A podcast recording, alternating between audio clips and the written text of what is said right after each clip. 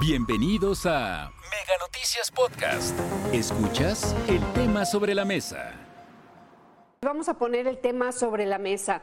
Estamos hablando de turismo y justamente este sector es uno de los sectores que sí registró crecimiento en este a punto de terminar 2022. Pero ¿cuál es la expectativa para el 2023? Les dejo el tema sobre la mesa a Víctor Hugo Hernández y a Eduardo Manzanares. Buenas tardes a los dos y todo suyo el auditorio. Gracias, Martita. Gracias. Te saludo con afecto, Lalo. Buenas tardes. Buenas eh, tardes. Fíjate que estaba yo viendo algunas declaraciones de Miguel Torruco Márquez, que es titular de la Secretaría de Turismo, que habla precisamente sobre ese tema y donde reconoce que hubo una caída mundial del turismo, derivado del COVID, claro, este, de un 73% en países competidores, dice, y en, en México fue de 84%. Dice, perdón, dice, te leo la textual como dice, no bajemos la guardia, estamos cada vez más cerca de retomar los niveles del 2019, antes previo al COVID. Hubo una caída mundial del turismo del 73%, en países competidores la baja de turismo fue de 84 y en México fue de 46. Habla de estrategias que se hicieron por tratar de mantener la estructura turística vigente, pero tú y yo lo sabemos, el COVID nos pegó a todos, la actividad turística pegó durísimo yo he tenido la oportunidad de estar varias veces en Veracruz, donde tú estás, que es una región que aprecio mucho por su turismo, en los ríos y en las playas y sus hoteles. Y la última vez que estuve también vi que estaban de capa caída. El sector turista estaba bastante golpeado. ¿Qué te puedo decir de otras partes del país? Aunque también soy optimista y veo que en otras partes comienza lentamente a repuntar esa vocación de un país que debería de ser de los primerísimos del mundo por las características que tiene. Tenemos todo, playas, tenemos, tenemos montañas, tenemos turismo ecológico, tenemos turismo eh, histórico, tenemos turismo de, arqueológico, tenemos turismo religioso, tenemos lo que tú quieras, colonial, de independencia, eh, lo que quieras, lo tienes en este país. Sin embargo, a veces parece que los astros no se combinan y no ayudan. Pero tu opinión, como siempre, Lalo, que en este tema sabes bastante. Te saludo con gusto, Víctor. Y sí, mira, efectivamente, el turismo siempre ha sido un motor de desarrollo económico para nuestro país, líderes de, en captación de divisas a través del turismo en Latinoamérica. Y esto pues nos pegó, nos pegó a todos, quizá México en, menor medida en una parte, tratando de, de justificar un poco los porcentajes de Torruco. Eh, hay que recordar que cuando se cierran las fronteras en Estados Unidos, en Europa, México las abrió. México dijo, no, aquí ustedes despreocúpense, no pasa nada, los aeropuertos están abiertos, vénganse, no importa la enfermedad, no importa el COVID-19. Eh, y esto, pues obviamente, impacta en las cifras. Entonces, eh, sin embargo, ya estaban llegando, pero allá con el confinamiento, bueno, pues uno de los principales indicadores que no me dejan mentir es el despido masivo de muchas personas que trabajaban en los hoteles en la Riviera Maya, en el Golfo de México, en el Pacífico, en el eh, Golfo de California. Vaya, nos pegó y nos pegó a todos por igual. Lo bueno, Víctor, es que de acuerdo a las cifras que se están manejando ya, tanto a nivel nacional como a nivel internacional, si bien no estamos a niveles prepandemia, sí estamos mucho mejor que en el año 2021. En el año 2022 se espera se cierre con un 55% en promedio nacional de ocupación hotelera y con un incremento considerable en el número de visitantes, 40 millones 37 mil, es decir, un poco más de 8 millones de visitantes que en el 2021. Y esto pues no deja de ser bueno para el país. Algo en el que quizá de todos los tipos de turismo y vocaciones turísticas que mencionaste, Víctor, ¿sabes cuál nos debería importar mucho más y desarrollarlo al máximo? El turismo deportivo, porque ese genera una derrama económica importantísima. Pues eh, yo ahí sí te diría que sería, el, gusto se rompe en géneros, ¿no? Porque finalmente también te debo decir, por ejemplo, en el norte, en esta región donde yo vivo, que no es una región necesariamente turística por no tener playas, pero tenemos turismo religioso. Hay una, toda una infraestructura religiosa importante, el famoso el Cristo de las Noas, que es, un, es el segundo más grande después del de, el de Brasil, Este, y que genera un gran turismo, sobre todo del norte y del sur de los Estados Unidos. Y bueno, ¿qué te puedo decir? No, no te voy a presumir algo de lo que sé, tú por excelencia lo tienes a, por donde le busques, porque si hay un estado rico y hermoso en ese sentido es el estado de Veracruz. Y el sureste en sí, que para mi gusto es eh, la parte más representativa de este país, ¿no? No se diga Chiapas, no se diga eh, Tabasco, no se diga Oaxaca, que son por excelencia nuestros puntos culmen de turismo nacional y que son emblema en todo el mundo, a pesar de los contrastes de pobreza y de marginación que ahí existen, también la, la cuestión de la cultura ahí es, es, enorme.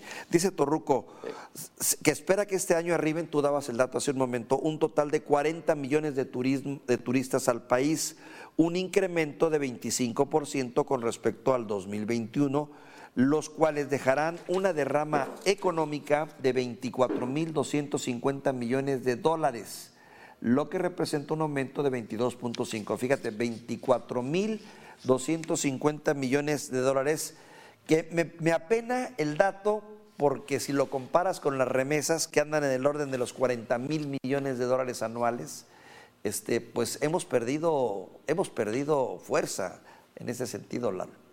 Eh, fíjate qué interesante comparación haces, eh, Víctor, porque el, el, tema de las remesas parece ser que para el gobierno federal actual, algunos del pasado también, pero estamos viviendo en el presente, es eh, un logro, un logro de gobierno, no es lo así. Ven como logro. Claro, lo ven como logro de que ayuda, pues claro, de que ayuda, ¿no? Y ayuda mucho, sobre todo a las poblaciones donde están esperanzados en recibir eh, los dólares para poder vivir y poder subsistir o poder hacer cosas distintas a las que están acostumbradas a hacer. Y hay que recordar también que esta administración pues redujo considerablemente el presupuesto destinado a la promoción turística. Y esto es lo que hay que señalar también, en el que mientras más se le invierta a la promoción turística, pues mayor posibilidad de que venga eh, la gente a gastar su dinero en nuestro país. Porque sí llama mucho la atención la joya histórica del turismo por excelencia en México, Acapulco Guerrero cómo eh, los contrastes de, la pobreza de, Acapulco con la riqueza de la zona hotelera, ¿no? Y lo mismo sucede en muchos otros lugares, vete a Ixtapas y Guatanejo, ve, a Ciguatanejo y luego ve Ixtapa y ves los contrastes y las diferencias. Eh, quizá Cancún no se vea tanto, no se vea eh, tanta la diferencia como en estos lugares que acabo de mencionar, pero a lo que voy es, si tú le inviertes en mayor medida a la promoción de todo tu, de todo tu territorio con todas las posibilidades que tienes para todos los tipos de vocaciones turísticas que hay en el mundo, México lo tiene. En México lo encuentran y México está capacitado para poder darles el servicio que requieren. Es simplemente poder esforzar, invertirle para luego tener una, una retribución adecuada y ya no estar tan esperanzados con el tema de las remesas, porque viene el fantasma de la recesión en Estados Unidos en el 2023, Víctor Hugo, y si, hay recesión en Estados Unidos y si hay baja de empleos, se va a ver reflejado también en, la cantidad de, dinero que entra al país por parte de las remesas. Fíjate, lo señalas bien, inversión y promoción indudablemente es una, una constante que debe estar permanentemente presente en nuestro país. Inversión, promoción, estarse vendiendo, compitiendo con los otros centros turísticos mundiales. Vemos las ferias de turismo a nivel mundial y luego a veces hacemos muy flacos papeles, teniendo tanto que ofrecer y tanto que, que ofertar en ese sentido.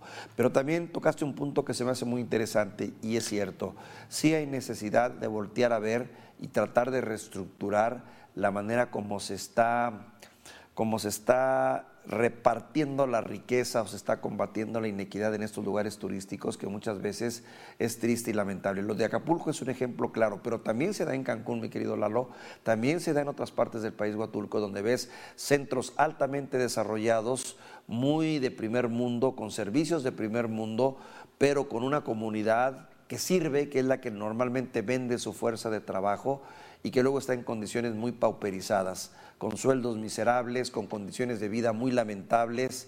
Yo tuve la oportunidad de estar en varios de estos lugares turísticos y ya que agarras confianza con el mesero, agarras confianza con la camarera, te platican y te dicen, no, pues es que tengo que venirme desde las 5 de la mañana, desde muy lejos, tomar dos camiones, vivo en un cinturón de miseria para poder venir a dar el servicio y dar un servicio de primera aquí. Esa es una realidad de este país ¿eh? y creo que hay que voltear a ver eso porque pues también que la riqueza se quede, sí, pero que también eh, se quede en grandes cadenas hoteleras, muchas españolas o americanas, lo que tú quieras, y que no logre permear más a las comunidades, creo que es todavía una factura pendiente en este país en materia de turismo, Lalo.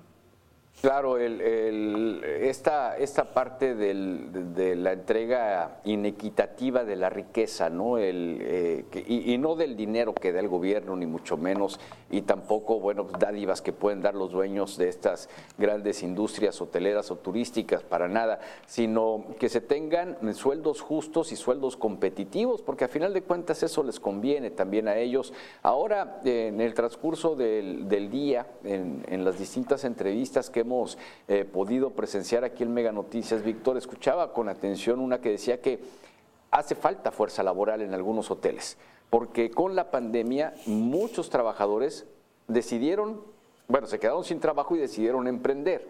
Ahora que son emprendedores, pues ya no regresan al trabajo que tenían antes. Entonces hay eh, una necesidad de fuerza laboral y este podría ser el punto de quiebre para que estas empresas hoteleras empiecen a ofrecer mejores sueldos, que se queden esos mejores sueldos, no que sea nada más una promoción para atraerlos y que de esta manera, bueno, pues se logre desarrollar eh, mucho más a los trabajadores. Una empresa que trabaja en el desarrollo humano es una empresa verdaderamente responsable, verdaderamente socialmente responsable, no nada más porque tenga el triangulito verde, sino porque realmente se interesa por el desarrollo humano, por el desarrollo de sus trabajadores, que vivan mejor. Vaya, mientras mejor se viva, mejor vas a producir en tu trabajo. Claro, que un trabajador en determinado momento tenga acceso a servicios de esa calidad también y que no vea con cierto dejo de, tristeza, porque a veces también pasa, ¿no? Dices tú, oye, te están atendiendo y te están sirviendo como alguien me dijo en algún momento, lo que yo a usted le sirvo eh, en un desayuno es lo que yo consumo en un día de trabajo normal o en dos días, o sea, en fin, el, poder también darles condiciones eh, digamos, eh, dignas, de trabajadores dignos de primer mundo. Eso es importantísimo. Y ahorita que hablas de sustentabilidad, también yo creo que el compromiso de cuidar el medio ambiente, me llamó la atención, estuve hace unas semanas en Huatulco y me llamó la atención cómo se están esforzando por tratar de evitar los desechos de agua de los hoteles que no caigan al mar, o sea, cuidan mucho ese aspecto y están, y están cuidando mucho su entorno ecológico, cosa que no ocurre en Cancún o en Acapulco donde hemos visto que los hoteles están, muchos de esos hoteles, de manera clandestina, si tú quieres, a pesar de que hay reglamentos, tiran cantidades de desperdicio y de desechos que van a dar al mar de manera irresponsable. Eso tiene que cambiar, Lalo. Así tiene que cambiar. Y ojalá, ojalá que cuidemos, eh, sin llegar a aquel dicho de José López Portillo con el tema petrolero de la gallina los huevos de oro, no podríamos ver, yo no podría decir que el turismo es la gallina de los huevos de oro, pero sí hay que cuidar uno de los motores principales de la economía nacional, de los que más aportan al PIB nacional que es el turismo y ojalá, ojalá que tanto el gobierno como empresarios se pongan bien las pilas y que el próximo año sea benéfico para todo el sector, que a la postre será benéfico para todo, para todo México, querido Víctor. Te mando un saludo afectuoso, Lalo. Gracias por este intercambio de impresiones. Igualmente, un fuerte abrazo. Hasta mañana. Buenas tardes. Hasta aquí la información. Recuerda que el tema sobre la mesa ya está disponible en Spotify, Apple Podcast, Google Podcast y Amazon Music. Hasta la próxima.